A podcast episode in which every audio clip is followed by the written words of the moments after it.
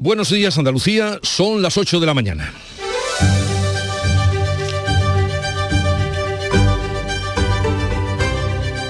En Canal Sur Radio, La mañana de Andalucía con Jesús Vigorra.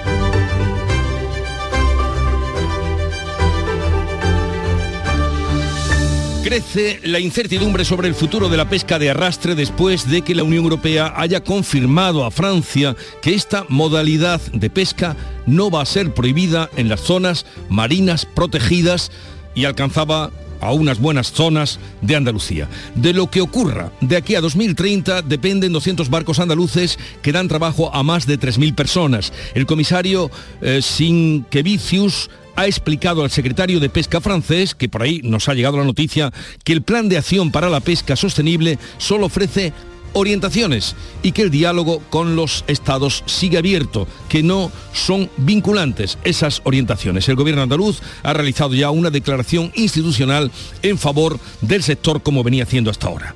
Lunes Santo, el que hoy comenzamos con la resaca de la presentación del nuevo proyecto político de Yolanda Díaz. La actual vicepresidenta del gobierno quiere ser presidenta, quiere ser la primera presidenta de este país y ha aclarado que quiere hacerlo sin tutelas de nadie. La puesta de largo de Sumar estuvo marcada por la ausencia de los líderes de Podemos que todavía no han dicho nada al respecto. Los centros comerciales de las grandes ciudades andaluzas y zonas de gran afluencia turística han abierto ya este domingo de Ramos y lo seguirán haciendo en los próximos seis meses. Los sindicatos rechazan la libertad horaria mientras el gobierno andaluz se abre a modificar la ley de horarios para minimizar los daños del pequeño comercio, que se defiende diciendo que todo ocio no puede ser diversión. Y tenemos que lamentar también en este día, en el mundo de la cultura, la muerte de Richie Sakamoto, conocido por haber creado bandas sonoras de grandes películas como El Último Emperador, Feliz Navidad, Mr. Lawrence, entre otras. Y también la muerte del tenor cordobés Pedro la Virgen a los 93 años de edad, considerado uno de las voces más importantes que ha dado la lírica española. Tuvo una larga trayectoria y carrera llena de éxitos, era de Bujalance y solo podemos decir que nos queda su música y su recuerdo y su voz. Termino afirmando que el largo tiempo de trabajo, duro, continuado y lleno de incertidumbres como es la carrera musical, vale 100 veces la pena.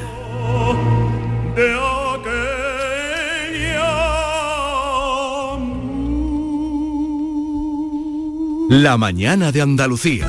Social Energy.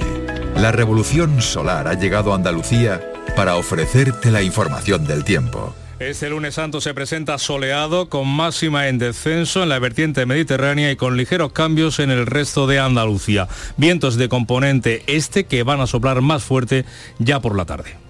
En abril, Sol 1000. Aprovecha el cambio de hora con Social Energy y disfruta más horas de sol, más ahorro. Aprovecha las subvenciones disponibles para ahorrar hasta el 90% en tu factura con tus paneles solares gracias a nuestras baterías. Primeras marcas con hasta 25 años de garantía. Estudio gratuito en el 955 44 11 11 y socialenergy.es. La revolución solar es Social Energy.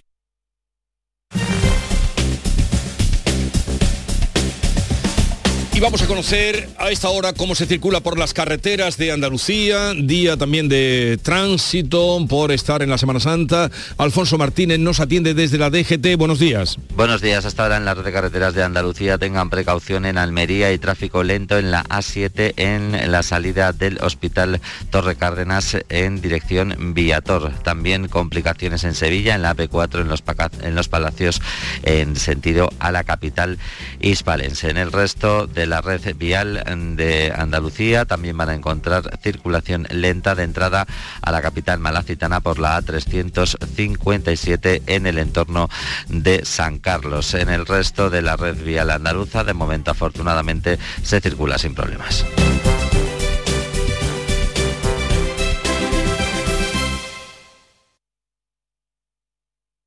Tendremos el coche en un par de días. Genial, Antonio. Bueno, ya sabes que confío en ti, vamos, como si fueras mi propio hijo. Bueno, y en Rubén, ese se llama Rubén, ¿no? Sí, Rubén. Pues los dos, es como si fuerais mis hijos. Madre no hay más que una. Claro que por 17 millones a lo mejor te sale alguna más. Ya está a la venta el cupón del Extra Día de la Madre de la 11. El 7 de mayo, 17 millones de euros. Extra Día de la Madre de la 11. Ahora cualquiera quiere ser madre. A todos los que jugáis a la 11, bien jugado. Juega responsablemente y solo si eres mayor de edad. En Canal Sur Radio, la mañana de Andalucía con Jesús Vigorra. Noticias. La Unión Europea ha confirmado a Francia, y de ahí nos, que nos hayamos enterado, que la pesca de arrastre no va a ser prohibida en las zonas marinas protegidas ni en 2024 ni de forma progresiva hasta llegar a 2030. Paco Ramón. Ha sido el secretario de Estado del Mar del gobierno galo quien lo ha comunicado tras reunirse con el comisario europeo de Medio Ambiente y Pesca. Este le ha confirmado que las directrices de la Comisión Europea que prevén que las zonas protegidas se multipliquen por dos, pasen del 12% a más de del 30 no serán jurídicamente vinculantes. Sin que Vicios ha explicado que el Plan de Acción para la Pesca Sostenible solo ofrece orientaciones y que el diálogo con los estados sigue abierto. Ya hay reacción del gobierno andaluz, lo ha hecho en Canal Sur Radio la consejera Carmen Crespo. Y considero que es un avance en principio decir que evidentemente no se va a prohibir el arrastre en 2030, pero vamos a estar muy vigilantes en todas y cada una de las decisiones que se están tomando con el arrastre en este momento. El gobierno andaluz ya había realizado una declaración institucional a favor de este sector del que dependen 200 embarcaciones y 3.000 empleos. Una actividad además que afecta a 100 especies, entre ellas la gamba, la cigala y el salmonete. Y en este punto vamos a saludar a Javier Garat, que es el secretario general de la Confederación Española de Pesca, CEPESCA. Señor Garat, buenos días. Hola, buenos días. Parece que desde la última vez que hablamos a hoy han cambiado las cosas a tenor de esta información que nos ha llegado vía Francia. ¿Qué sabe usted? Bueno, realmente no han cambiado tanto y yo creo que tenemos que ser prudentes. Yo sinceramente no me fío de este comisario que parece que en función de la audiencia que tenga, de las personas con las que se reúne, dice una cosa o dice otra. Estoy seguro que si se hubiera reunido con el grupo de organizaciones ecologistas que han promovido esta propuesta de prohibición le habría dicho otra cosa. No obstante, dicho esto, en realidad el comisario lo que ha dicho es lo que nosotros venimos diciendo desde que planteó su plan de acción.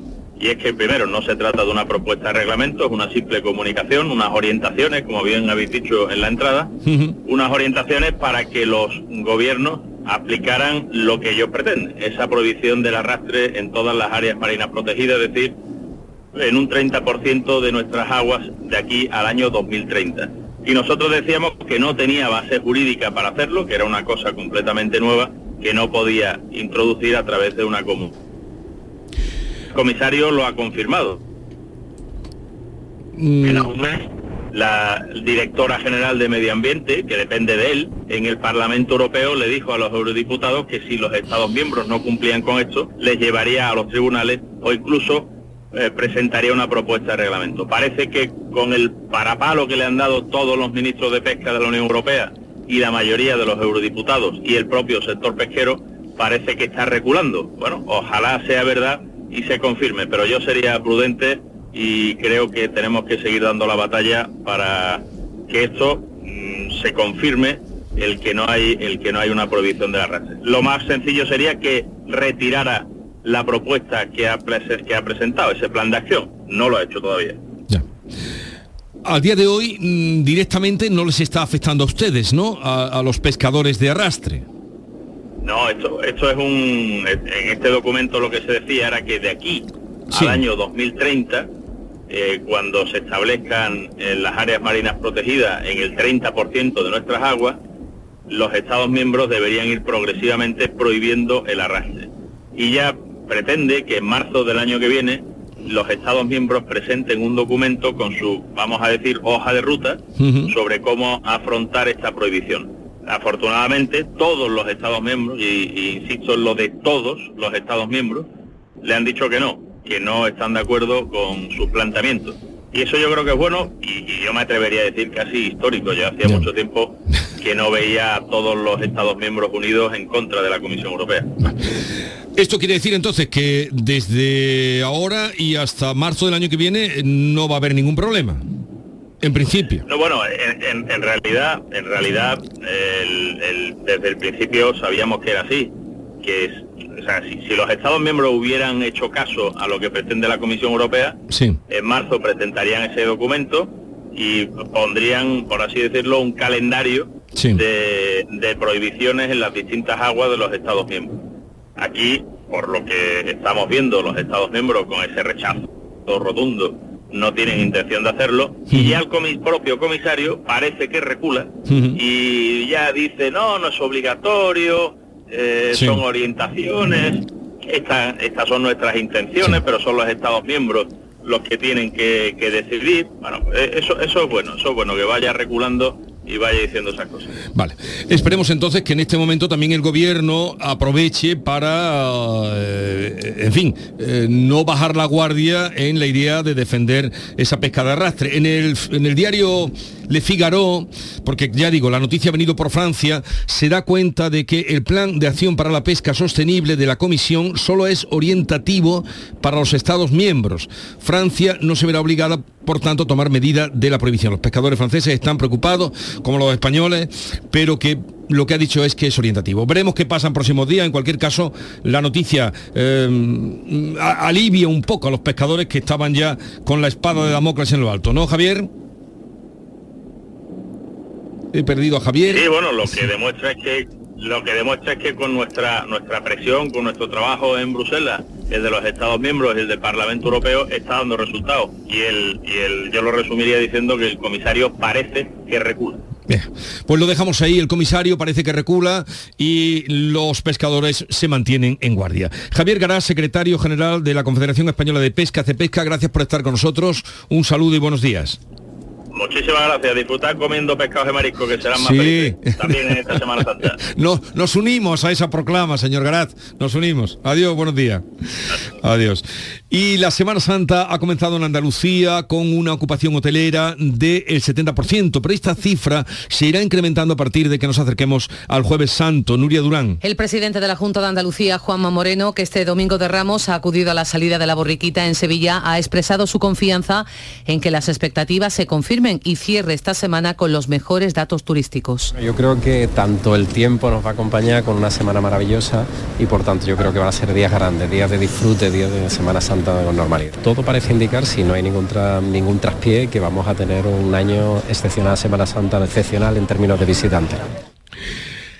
Málaga lidera estas previsiones rozando el 100% de ocupación en los días grandes de la Semana Santa. Se espera una semana repleta de turistas y con los hoteles con una ocupación muy similar a la del año 2019. Desde Málaga, Eduardo Ramos, cuéntanos. Pues sí, en estos momentos 9 de cada 10 plazas hoteleras están ya ocupadas para la Semana Santa y como bien decía Jesús, para los, días fuertes a partir del jueves santo que es festivo, pues espera que esto pueda rozar prácticamente el lleno. En el aeropuerto de Málaga durante todos estos días se esperan 830.000 viajeros hay programadas unas 5.000 operaciones de vuelo entre llegadas y salidas. Hemos estado en el aeródromo malagueño y eso nos contaban algunas de las personas que han pasado por allí. Venimos desde Australia y venimos, por somos de aquí, bueno, somos de Granada y, venimos de, de, viaje, que este es el aeropuerto más cercano y con el que podíamos hacer las escalas. Nadar en el océano, disfrutar y salir. Vengo de vacaciones con mi mujer. Venimos para una semana. Y un dato positivo para la patronal hotelera es que además los precios van a subir entre un 10 y un 15%, con lo cual están incluso por encima al año 2019. Escuchamos a José Luque, que es el presidente de esta patronal. Compensa el precio con la, pequeña disminución de ocupación en relación al 2019. No, te, no puedo dar el dato concreto, pero yo creo que aproximadamente estaremos en un 10 o un 15% sobre el 2019. En la provincia la ocupación será en torno a un 60%. Ya, pues preparen la cartera. Estos días aterrizarán en Andalucía más de medio millón de visitantes gracias al empuje del turismo internacional. Durante toda la semana el aeropuerto de Málaga ha programado 4.000 vuelos internacionales que superan incluso los datos del año pasado y los anteriores a los de la pandemia. El aeropuerto de Sevilla también ha previsto alrededor de 800 vuelos internacionales. Hoy los pilotos de Europa van a pedir la mediación del servicio de arbitraje en la negociación con la aerolínea que mantienen como último recurso para evitar la huelga. Las temperaturas casi veraniegas, como estamos viendo, de estos primeros días de la Semana Santa, lleva a todo el litoral andaluz a registrar una actividad extraordinaria. De todo este asunto hablaremos a partir de las 9 con el consejero de Turismo, eh, Arturo Bernal, que estará con nosotros y nos podrá dar datos ya más precisos y concretos. Los centros comerciales de las grandes ciudades andaluzas, saben ustedes que ya pueden abrir los días festivos si están en esas zonas de gran afluencia turística. Abrieron este domingo de Ramos. En Córdoba, las grandes superficies como el Arcángel, la Sierra o el Corte Inglés se han acogido a la medida de la Junta que permite al comercio, al comercio cordobés abrir hasta 36 domingos y festivos al año en la capital. Los sindicatos rechazan la libertad horaria regulada por el gobierno andaluz. Los motivos los explica Manuel Casado de Comisiones Obreras. Una implantación que está esclavizando más aún el sector, ya que destruye totalmente la conciliación, aumentan las jornadas irregulares, las modificaciones sustanciales de las jornadas, no genera empleo, tal y como nos están intentando vender, y el poquito empleo que genera un empleo pues muy poco digno. Está, está desplazando las ventas de las cuotas de mercado hacia las grandes superficies, que repercute negativamente al pequeño comercio. Ante las críticas y las movilizaciones, el Gobierno andaluz se abre a modificar la ley de horarios para minimizar los daños al pequeño comercio. La consejera de Empleo, Rocío Blanco, ha anunciado que el Consejo Andaluz de Comercio se va a reunir en breve para abordar el asunto. Dentro del Consejo Andaluz de Comercio vamos a abrir una mesa social precisamente pues, para propiciar en la medida de lo posible qué modificaciones puede tener la ley andaluza que no perjudique en exceso al, pequeño comercio dentro del margen y de las competencias que podamos tener como comunidad autónoma.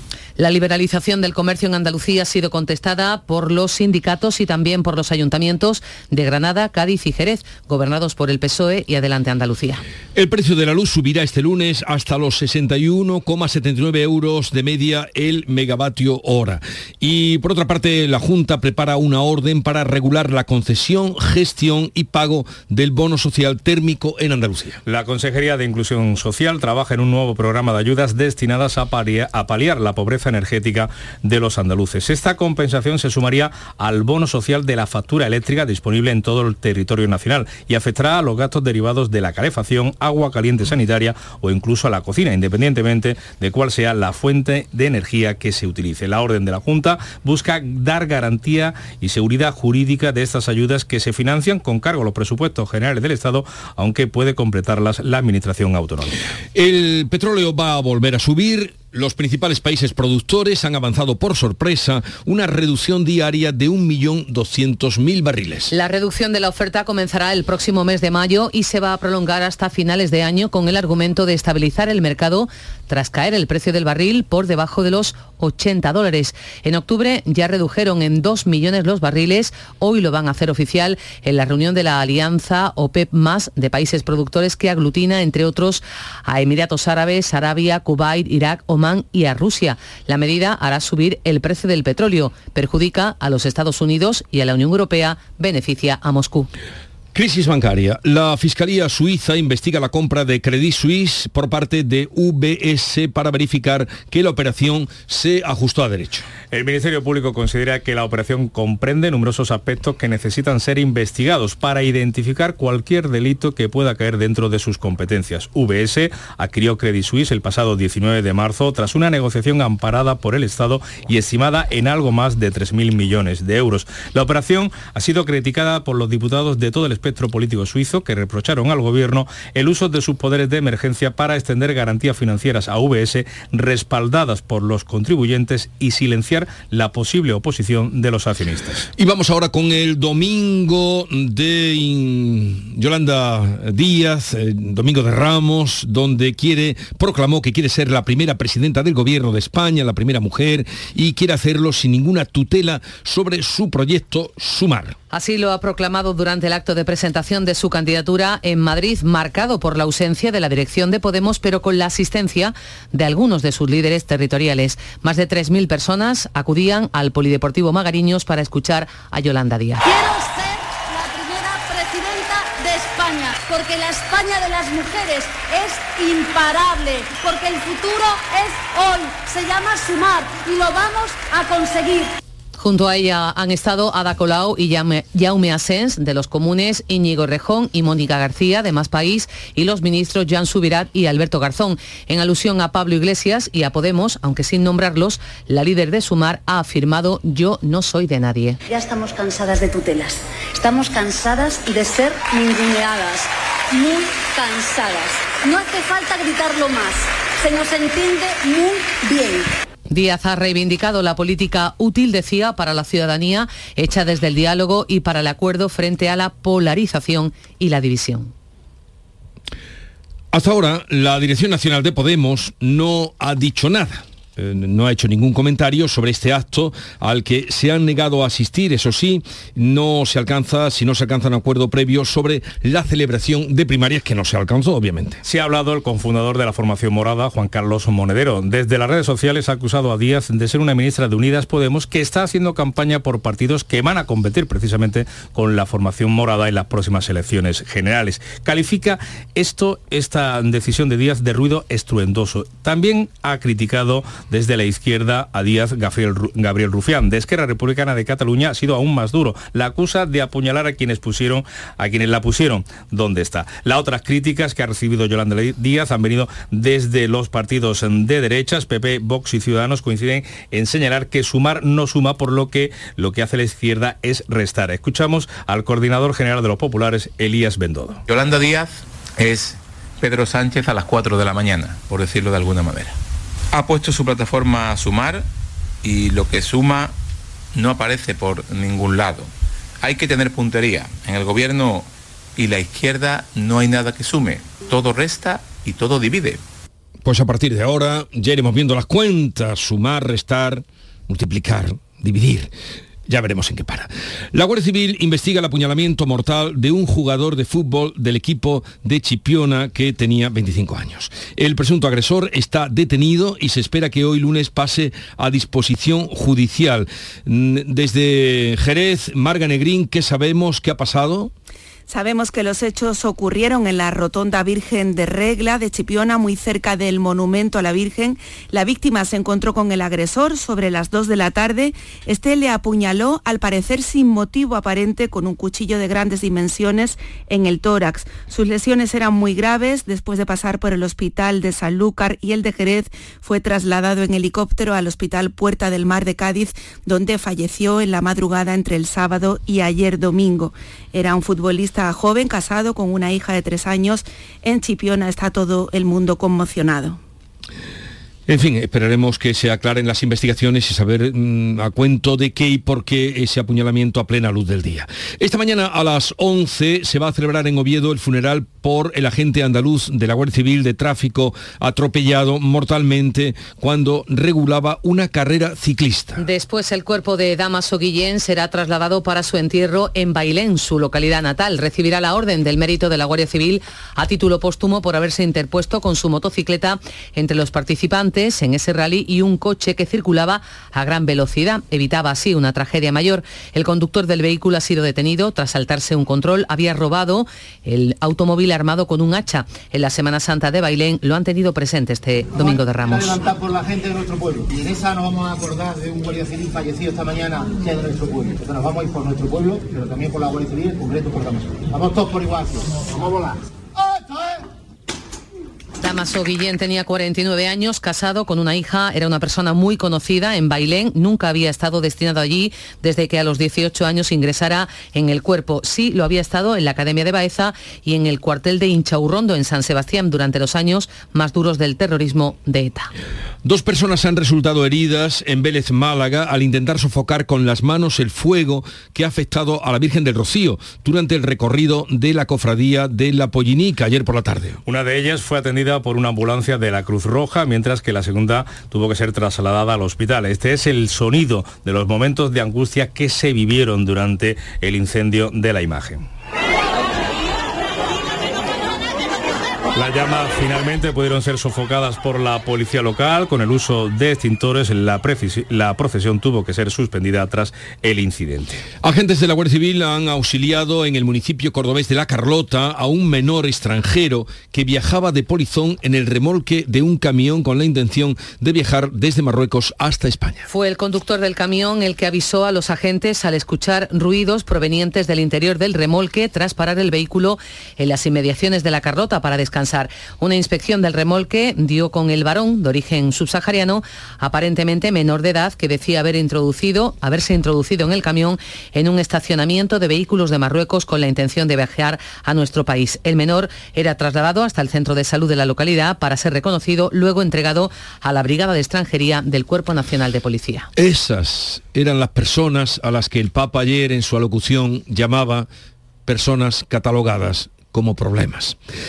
Del exterior, el líder del grupo de mercenarios Wagner ha anunciado esta noche la toma del barrio central y de la administración de la ciudad ucraniana de Bakhmut. En su cuenta de Telegram, el fundador de los Wagner ha publicado un vídeo en el que ondea una bandera rusa. Desde un punto de vista legal, Bakhmut es nuestro. El enemigo está concentrado en las zonas occidentales. Ese anuncio llega tan solo unas horas después del atentado con coche bomba contra una cafetería en San, Petersburgo, donde ha muerto un famoso bloguero y corresponsal de guerra prorruso. Otras 30 personas resultaron heridas. En el otro lado, civiles, 10 han muerto este domingo en Ucrania, alcanzados por dos misiles rusos que han impactado en edificios de apartamentos de la ciudad de Konstantinivka. Además, Rusia va a asumir desde este mes de abril la presidencia rotatoria del Consejo de Seguridad de Naciones Unidas y regresa hoy el contingente ucraniano que ha recibido entrenamiento en nuestro país, concretamente de entrenamiento de combate en la Academia de Infantería de Toledo. A punto de entrar en la OTAN, Finlandia va a cambiar de gobierno. El Partido Conservador ha ganado las elecciones generales y le ha arrebatado la presidencia del gobierno a la socialdemócrata Sana Marín, que aspiraba a la reelección. El partido de la todavía primera ministra se tiene que conformar con un tercer puesto. La formación de extrema derecha, verdaderos finlandeses, es segunda. Retroceden también los socios de gobierno, el Partido de Centro, los Verdes y la Izquierda. Los conservadores tendrán que formar ejecutivo, queda por ver con quién pactan. El ganador, Peteri Orpo, del Partido Conservador Cocumus, al final del escrutinio recalcaba. La gente está muy preocupada con nuestra economía. Este es nuestro mensaje. Vamos a reflotarla, vamos a levantar este país. Son las 8.26 minutos de la mañana. La mañana de Andalucía. Los productos andaluces de calidad diferenciada están reconocidos en Europa y en todo el mundo. Aceites de oliva virgen extra, vinos, frutas, hortalizas, jamones. Un placer excepcional que puedes vivir cada día. Busca los sellos de denominación de origen y disfrútalos. Genuinos, excepcionales nuestros. Campaña financiada con Fondo Europeo de Desarrollo Regional. Andalucía se mueve con Europa. Unión Europea. Junta de Andalucía. Hola, hijo. ¿Cómo te van las cosas? Dice mi mujer que trabajo demasiado y que tengo mucha tensión acumulada. ¿Tensión? ¿Y tú qué has hecho? Yo, garbanzos. Mmm, garbanzos. Anda, siéntate y come. Legumbres la pedriza. Tómate tu tiempo. En Canal Sur Radio, la mañana de Andalucía con Jesús Bigorra. Noticias. Almería vota hoy en un pleno extraordinario el convenio del soterramiento del tren firmado con Adif y la Junta de Andalucía. Pero seguimos en Almería porque hoy se inaugura la plataforma elevada de acceso peatonal al cable inglés. El cargadero, ese de mineral que vemos siempre en el puerto, que lleva 119 años enclavado entre la estación del ferrocarril de Almería y el Mediterráneo. Almería, Comadonga Porrúa. A esa inauguración, Jesús, acuden la ministra de Transportes, Movilidad y Agenda Urbana, Raquel Sánchez, y el presidente de la Junta, Juanma Moreno. Será a partir de las tres y media de la tarde cuando empiece a poderse ver ese cargadero del mineral, curiosamente construido hace 119 años. En 20 meses se ha tardado en rehabilitar y en restaurar 13 años. Ha invertido el Gobierno casi 3 millones de euros en recuperar los raíles. En vez de raíles ahora hay una pasarela. Va a ser un mirador espectacular, espectacular sobre la bahía, ya está a casi 20 metros de altura. Además, ya se puede visitar gratuitamente, hay que meterse en la página de la autoridad portuaria para reservar cita. De momento, 22.000 almerienses ya han querido visitarlo. Hay fechas guardadas hasta dentro de dos semanas. Es bien de interés cultural desde el año 98. El cargadero del mineral fue inaugurado por Alfonso XIII en 1907, ha durado en funcionamiento hasta 1970. Ahí es nada, la gana que tiene la gente de pasear por el cable inglés. Eh, de la cultura, eh, les contamos que el mundo de la lírica, también los cordobeses, lamentan la muerte del tenor cordobés Pedro la Virgen a los 93 años. Córdoba, Toño y Merino. Natural de Bujalance, cuyo ayuntamiento ha decretado tres días de luto. Desde niño tuvo claro su deseo de dedicarse a la música. Es uno de los pocos tenores que ha cantado 12 años consecutivos en la Ópera de Viena, además de en otros escenarios de todo el mundo. Estaba retirado desde 1993, era hijo predilecto de Bujalance, es el lugar donde nació. El ayuntamiento en las redes sociales ha manifestado su pesar a familia y amigos. Un día triste para Bujalance, la cultura y la música ha rematado esa publicación.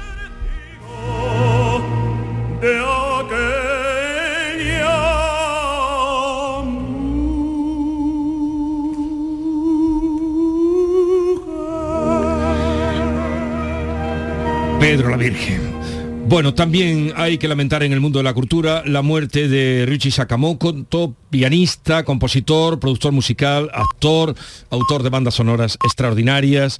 Bueno, la última, El Renacido, por ejemplo. En la mañana de Andalucía de Canal Sur Radio. Las noticias de Sevilla. Con Pilar González. Hola, buenos días. Comienza un lunes santo sin novedades con respecto a otros años y tras un domingo de ramos de calor en el que sí ha habido cambios en los horarios e itinerarios que han funcionado, aunque en la carrera oficial ha habido algunos retrasos. Esta mañana se reúne el CECOP, desde donde se coordina todo el dispositivo de seguridad para este lunes y se hace balance también de la jornada anterior. Enseguida se lo contamos antes el tráfico. Está tranquila la circulación en este día. Solo hay tráfico intenso en la entrada a Sevilla por el puente del patrocinio y también por la avenida Juan Pablo II. Tenemos intervalos de nubes alta, viento variable flojo, predomina la componente este. La máxima prevista es de 26 grados en Morón y Écija, 27 en Sevilla, 28 en Lebrija. A esta hora 13 grados en la capital. Pienses más? Este año haz borrón y casa nueva con la hipoteca joven IN95. La hipoteca que estabas buscando. Porque te financiamos hasta el 95% del menor valor entre tasación y compraventa. Para más información, acércate a nuestras oficinas o entra en cajaruraldelsur.es. Te sobran razones para venir a Caja Rural del Sur. Hipoteca joven IN95 de Caja Rural del Sur. Formamos parte de ti. Si tu hijo tiene problemas con los estudios, no se centra, no consigue rendir o no es capaz de organizarse, es muy probable que tenga un trastorno por déficit de atención. El neuropediatra y su equipo pueden darte las respuestas que necesitas y poner solución a tus problemas aquí y ahora. ¿A qué esperas? Más información en elneuropediatra.es. Seas de silla, de verlas todas, de sacar pasos, de hacer bolas de cera, de ir de mantilla, de saetas, de marchas, de bulla, de balcón, o sea cual sea tu hermandad, cuidemos juntos Sevilla. Lipasam, en Semana Santa, la hermandad de todos. Ayuntamiento de Sevilla. Semana Santa en Sevilla. De las vivencias al recuerdo. Del recuerdo al corazón. A una semana llena de pasión y emociones. Vive la Semana Santa de Sevilla con El Llamador. Canal Sur Radio. La Semana Santa que llevas dentro. Nueve hermandades procesionan este lunes santo en Sevilla. La primera en salir será San Pablo a las once y media de la mañana y la última el museo a las ocho y treinta y cinco. También será la última en entrar, pasada las tres de la madrugada. En total habrá en la calle 10.450 nazarenos. La más numerosa, San Gonzalo, con 2.200, seguida de Santa Genoveva, con 1.800 y la Redención, con 1.400. Santa Marta esta mañana va a recibir la visita del consejero de Turismo y Cultura y completan el día Veracruz, Las Penas y Las Aguas. Este lunes es de los pocos días en los que se mantienen los itinerarios y horarios de otros años. Sin embargo, este domingo de Ramos sí ha habido novedades con cambio de orden y de horarios de algunas que han funcionado porque se han evitado, parones y colapsos. Este era el momento de la llegada de la borriquita a la campana pidiendo la venia.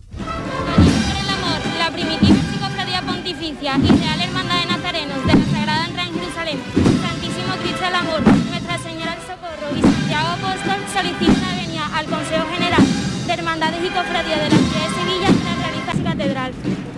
Paso de la borriquita de la Hermandad del Amor que pide la venia Vosotros seréis los primeros en hacer la estación de penitencia. Pedía la venia para la Hermandad del Amor. El alcalde Antonio Muñoz se ha mostrado satisfecho por el discurrir de este Domingo de Ramos. Con absoluta normalidad, con muchísima gente en las calles en nuestras plazas, disfrutando de las procesiones y sin nada, eh, nada digno de destacar, salvo el goce y disfruto de un pletórico domingo de Ramos. El tiempo acompañado. Ha sido un domingo de calor, hoy seguirá siendo así y el delegado de Fiestas Mayores, Juan Carlos Cabrera, pedía aquí en Canal Sur Radio que sean precavidos, sobre todo las personas mayores. Solamente lanzar un mensaje que no esperemos en determinado momento, sobre todo las personas mayores, las procesiones eh, expuestas al sol y sobre todo nos hidratemos, ¿eh? que tener cuidado porque luego vienen incidencias, aunque tengamos lógicamente también los servicios para atención, pero hay que prevenir, ¿no? Así que eh, cuidado con estas altas temperaturas, todavía no estamos habituados a ellas. Y más asuntos. El plan Infoca efectivos han extinguido esta noche, poco antes de las 12, el incendio forestal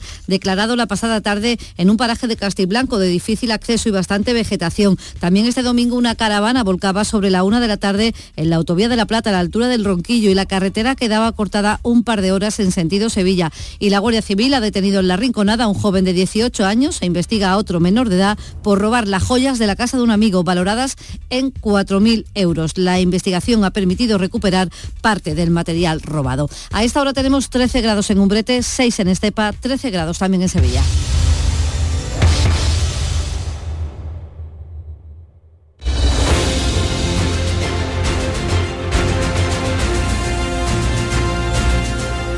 8.35 minutos de la mañana sintonizan Canal Sur Radio y en un momento vamos a la tertulia de actualidad sobre los temas que les venimos contando hoy con Patricia Godino, Fernando del Valle y Javier Caraballo.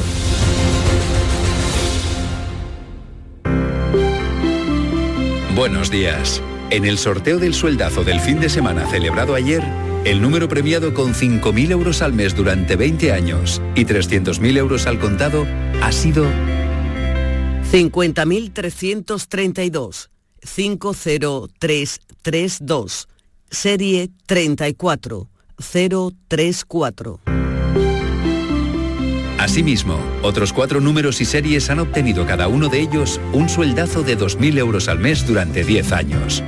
Puedes consultarlos en juegos11.es. Hoy, como cada día, hay un vendedor muy cerca de ti repartiendo ilusión. Disfruta del día. Y ya sabes, a todos los que jugáis a la 11, bien jugado.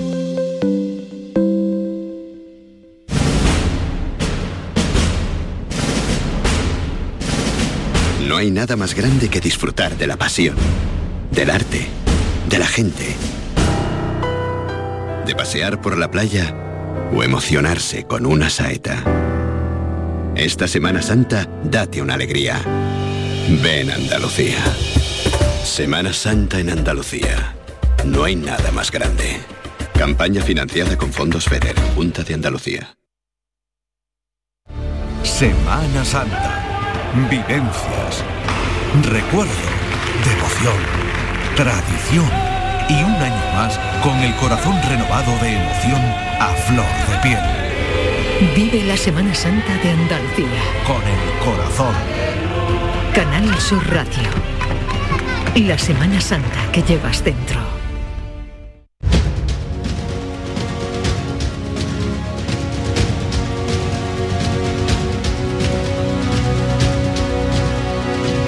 Esta es La Mañana de Andalucía con Jesús Vigorra. Canal Sur Radio.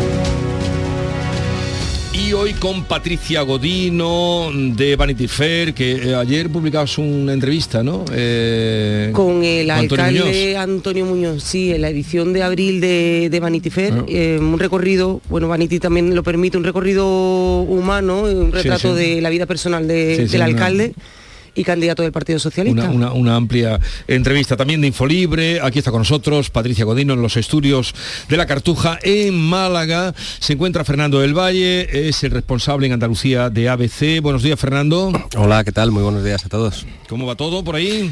Pues fenomenal, un inicio de Semana Santa estupendo, ayer aquí en Málaga con todas las procesiones esplendorosas, como dicen eh, siempre la- las crónicas, con ese lamentable suceso que hubo que lamentar Sí, en Vélez. Málaga, con la Virgen del Rocío y ese incendio con sus, con sus dos heridos, pero por lo demás, pues eh, expectantes hasta- ante lo que puede ser una Semana Santa muy buena en lo cofrade, pero también, por supuesto, en el turismo que falta nos hace. Sí, sí, parece que, que habrá, que está bien, pero que habrá un aluvión todavía en los días finales. Y Javier Caraballo del Confidencial, buenos días, Javier. Muy buenos días. ¿Qué tal? Muy bien. ¿Viste el partido del Betis? Eh, sí, vi más partidos de fútbol que procesiones, que no vi ninguna, pero eh, en fin, eh, eh, siempre nos pasa lo mismo con el Atlético de Madrid. Jugamos bien, merecemos más, pero nos quedamos sin nada. Ay, señor, es el sino. Oh, bueno, vamos a hablar de eh, del Domingo de Ramos, eh, porque el Domingo de Ramos era de bienvenida, de Osana y aleluyas, que tuvo Yolanda Díaz, nos salimos un poco de lo religioso donde vino a decir que quiere ser la primera presidenta de este país, la primera mujer que se asiente en la Moncloa con mando y contrasta mm, lo que es legítimo, una ambición de poder, indudablemente, una ambición, con la humildad que proclamaba, la humildad que al mismo tiempo proclamaba. Hoy, humildemente, voy a dar un paso adelante. Hoy quiero ser la primera presidenta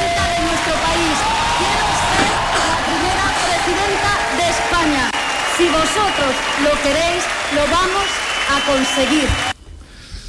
Humildad y ambición, porque ambición toda y también humildad, como las piedras de, del parque aquel o del palacio donde pisaba. Pero, pero casan bien, casan bien. Humildad y ambición yo creo que casan bien. Yo no conozco a ningún candidato a las generales que en algún momento de la campaña no haya dicho yo quiero ser el próximo presidente, o en este caso presidenta del gobierno de España. Eh, si no lo dice, si no lo formula, desde luego pues mm, eh, tiene ya bajado los brazos, ¿no? Antes de, empezar.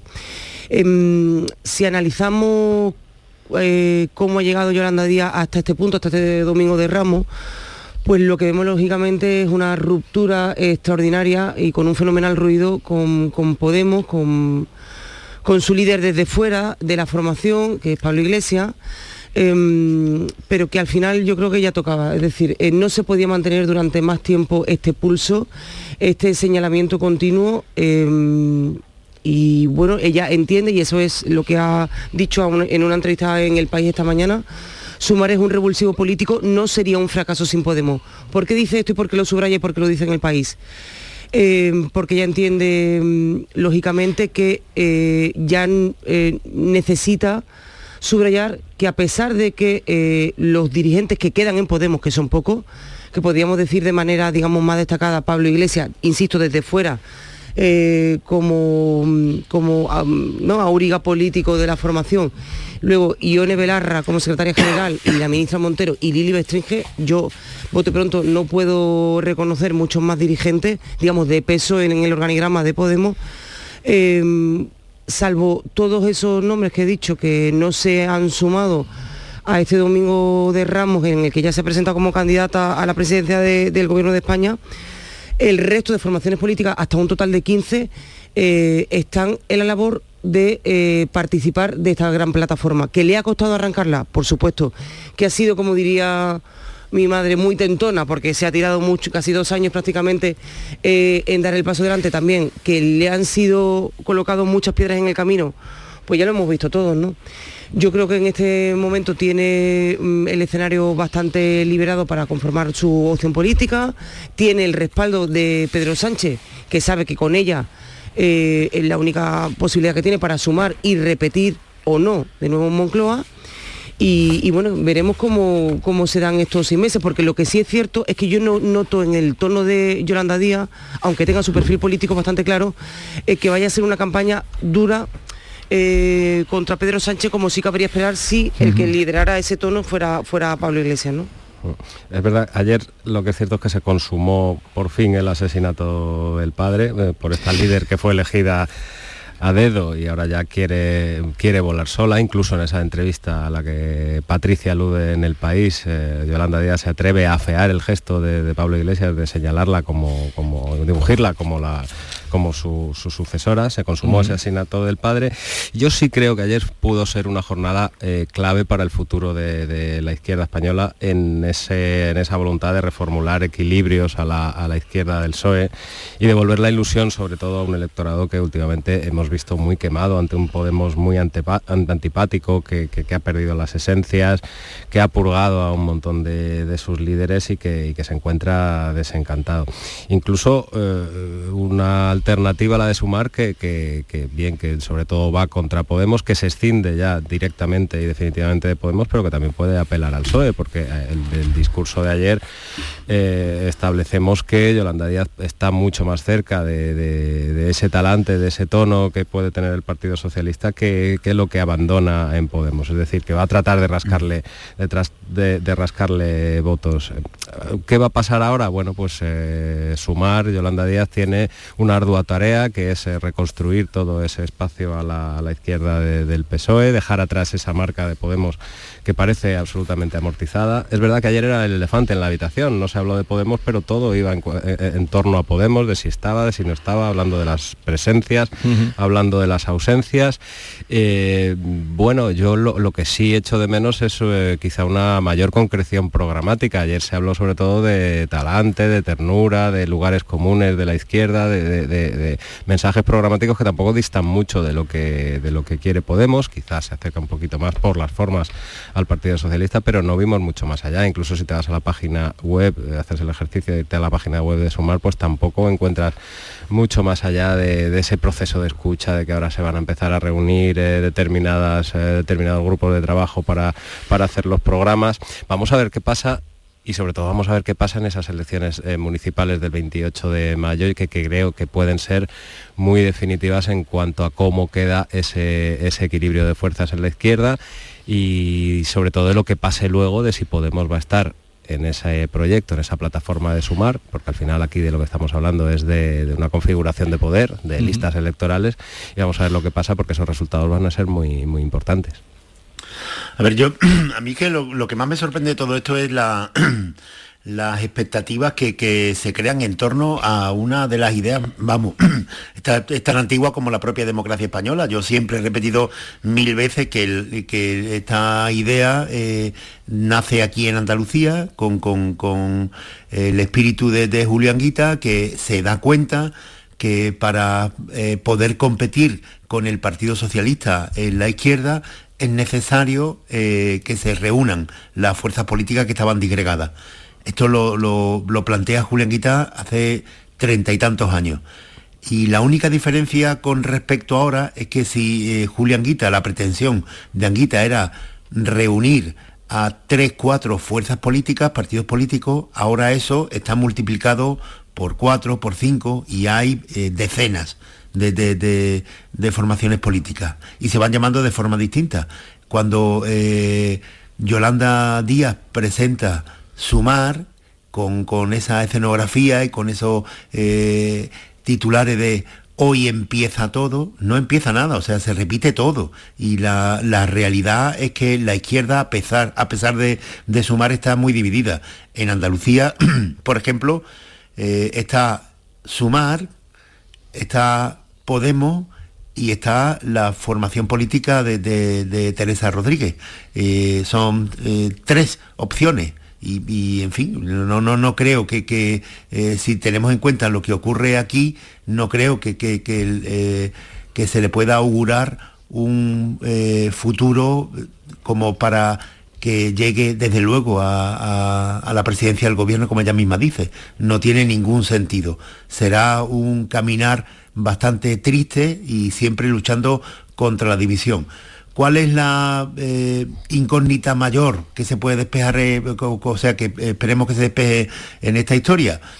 Pues que yo no sé si, si de la misma forma que eh, Podemos surgió en 2014 porque hacía falta una izquierda más batalladora y que luego se ha identificado con, con- con un discurso mucho más duro, ahora esa parte de la izquierda que no es el Partido Socialista lo que está buscando es una persona eh, amable como Yolanda Díaz. No lo sé, no lo sé. Desde luego ella la diferencia fundamental que presenta con Podemos está en las formas y lo que yo no sé es si al votante de izquierda le es suficiente eso o, para eh, votar a Yolanda Díaz, pues prefiere al Partido Socialista. Eh, a ver, sí, sí, seguimos en conversación, pero quería, mm, en fin, lanzaros una pregunta porque Patricia Godino decía, eh, no, o ha sido tú, Fernando, matar al padre, tenía que matar al padre. Bueno, puede que lo haya matado o asesinado, como ha dicho Rufián, pero ¿está enterrado Pablo Iglesias? Yo creo que sí, yo creo que sí, dentro de que él va a seguir intentando ejercer esa influencia que ejerce en ese segundo plano, en esos medios de comunicación, en esos tweets que hace, pero a mí la impresión que me da es que sí, sí es verdad que Podemos supo recoger con mucha inteligencia los frutos de, de aquel 15M eh, que le fue muy bien, que le fue muy bien electoralmente, que le fue muy bien creando un estado de ilusión que seguramente hacía mucha falta en aquella España del bipartidismo, en la que dos partidos se, repartían el poder y se tapaban las vergüenzas.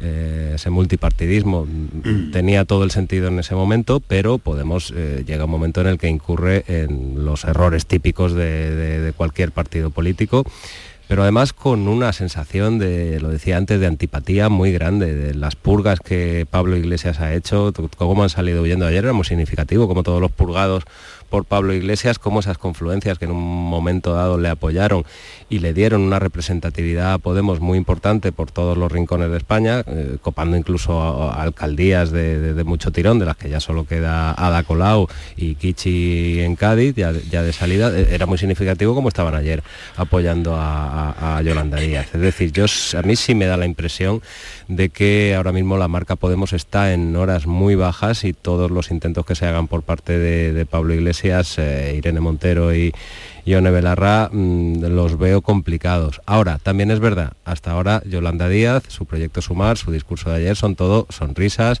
ternura, eh, lugares comunes y frases muy bonitas. A mí ayer me encantó eh, aquello de que tenemos que poner los algoritmos al servicio de la gente. Bueno, ahora se trata de hacer carne todo eso y hacer carne todo eso se requiere tomar decisiones y cuando tomas decisiones, cuando tengas que establecer unas listas, cuando tengas que hacer esas primarias de alguna u otra manera que has prometido, porque no olvidemos, bueno, Yolanda Díaz va a ser la, candidata a presidenta, ya lo ha dicho ayer, pero tendrá que conformar todo un equipo, tendrá que conformar, conformar unas listas y ahí se trata de decidir y cuando decides y eliges estás dejando a gente fuera, gente, sensibilidades, vamos a ver qué recorrido tiene eso. Pero en cuanto a tu pregunta, Jesús, sí, sí, por, supuesto. Que, si puede ser eso contra, eh, teniendo en contra a, Pablo Iglesias.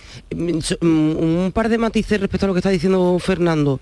Cuando es verdad que ella en la forma eh, es exquisita y sobre todo en comparación con el tono tan adusto que tiene Pablo Iglesias y que se ha acrecentado y se ha hecho mucho más severo y más antipático, vamos, en, el último, en los últimos dos años, pero sí que viene eh, con una gestión, es decir, viene de ser la ministra de Trabajo de esta legislatura, viene de subir cuatro veces el salario mínimo interprofesional, viene de negociar los ERTES que fueron recordemos, el salvavidas de muchísimos empresarios y muchísimas empresas y muchísimos trabajadores durante la pandemia. Es decir, que sí, sí es verdad que a lo mejor pesa o vemos más o se subraya más ese tono mm, que en algunos momentos llega a ser melifluo de, de, su forma, ¿vale? Pero sí viene con, creo, desde mi punto de vista, con una gestión en el Ministerio de Trabajo bastante importante. Por otra parte, matar al padre es verdad que es que aquí lo estamos viendo y se está radiando vía tweets y vía, eh, bueno, pues, si tú quieres saber qué opina Podemos, pues todos sabemos que poner los lunes por la noche eh, para escuchar eh, en disputa con otros dos dirigentes de partidos políticos qué es lo que opina Pablo Iglesias.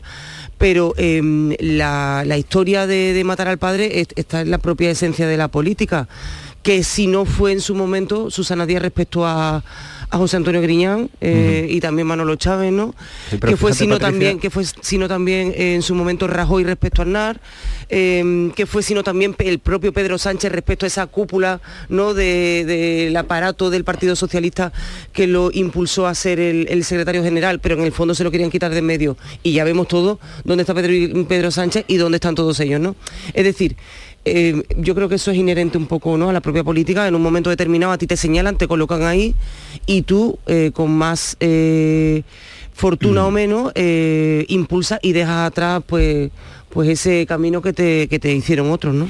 Pero la propia Yolanda Díaz, la que ayer hace muchi- muchísimo hincapié Sí, sí, sí, en, sí, en sí, ese sí, matar sí. al padre, porque es que llega a hablar, eh, tú, tú has hablado, es verdad, ella tiene una trayectoria que puede gustar más o menos en el, en el gobierno, tiene ahí eh, algo de lo que presumir, pero todo su discurso de ayer, sin citarlo, iba en torno a ese elefante eh, blanco Sí. de Podemos, morado de Podemos que, es- que, que estaba en la habitación, y ella es que llega incluso a hablar de, de que los españoles tienen sed de cambio, sed de cambio cuando es ella la que está gobernando, algo no cuadra, ¿no? O sea que es, el, todo su discurso de ayer iba en referencia a volar sola, sin tutelas, como dijo, Sin eh, tutelas. de, de Podemos. ¿no? Eh, es importante todo esto, además, eh, alejarse un poco de, de las tablas del meeting y ver eh, realmente qué sucede.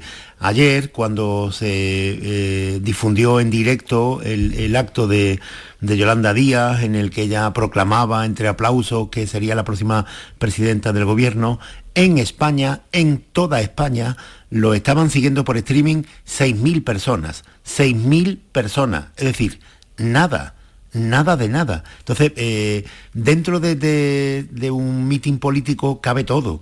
Y, cabe estas cosas que decía eh, Yolanda Díaz ayer, de que una nueva izquierda, en- repito, en realidad es la misma izquierda de siempre. Y es verdad, Patricia, que el gobierno y, y esta ministra de Trabajo con, con forma suave ha subido el salario mínimo, pero no es menos cierto que el poder adquisitivo de los españoles, la pobreza de los españoles se ha incrementado de una forma espectacular. Somos el país de la OCDE donde más ha caído el poder adquisitivo en los últimos tres años.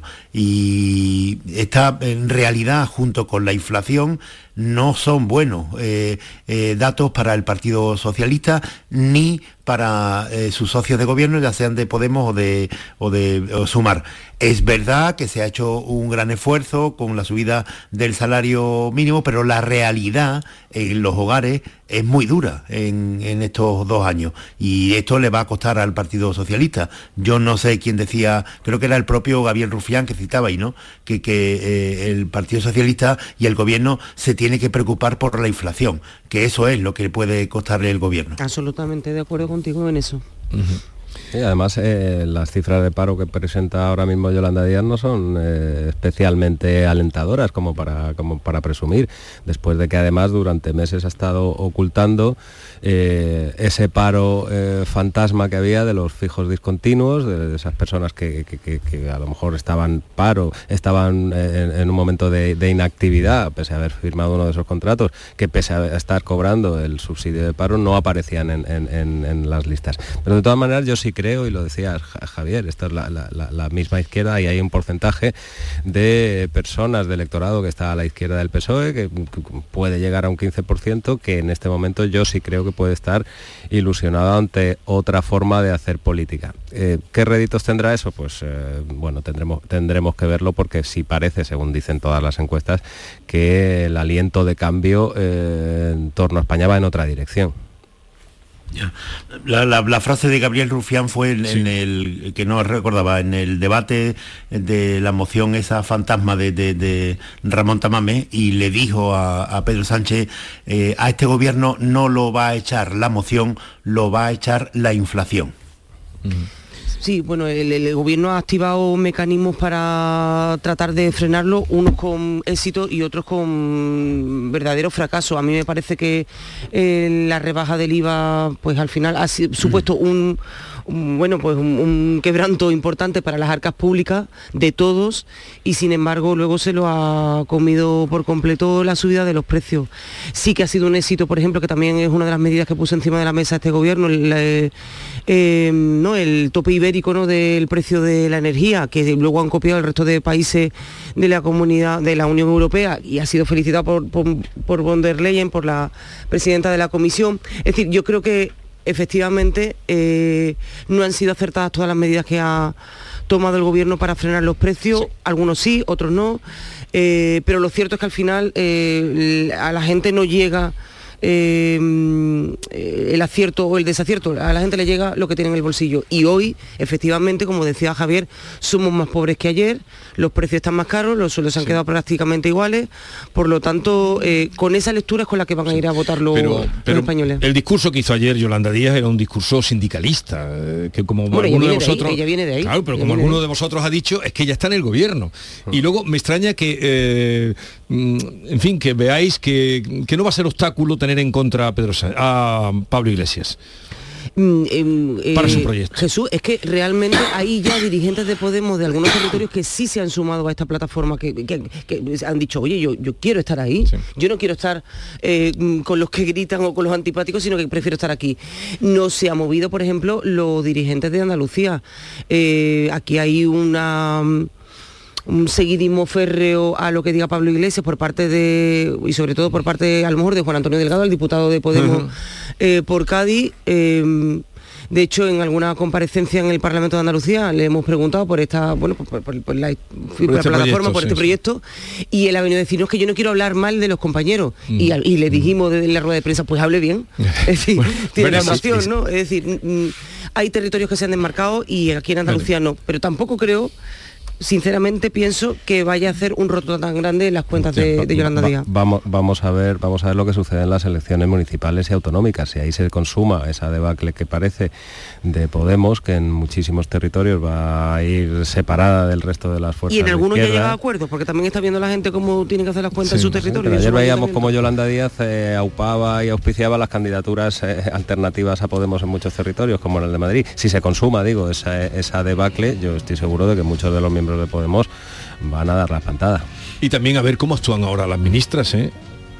Eh, el silencio no lo van a poder mantener hasta... Vamos a no tener sé un tripartito. un tripartito. El gobierno no se rompe, Vigorra. No, no, eso por supuesto. El, pa- eh, el gobierno no se rompe, pero sí que es- ese silencio es que va en contra, es contra natura de, la propia manera de funcionar Dione Belarra y, mm, y Montero, ¿no? Irene Montero. Pero en fin, vamos a llegar a las 9 y cambiaremos de tema, iremos a otros asuntos que quiero tratar con vosotros.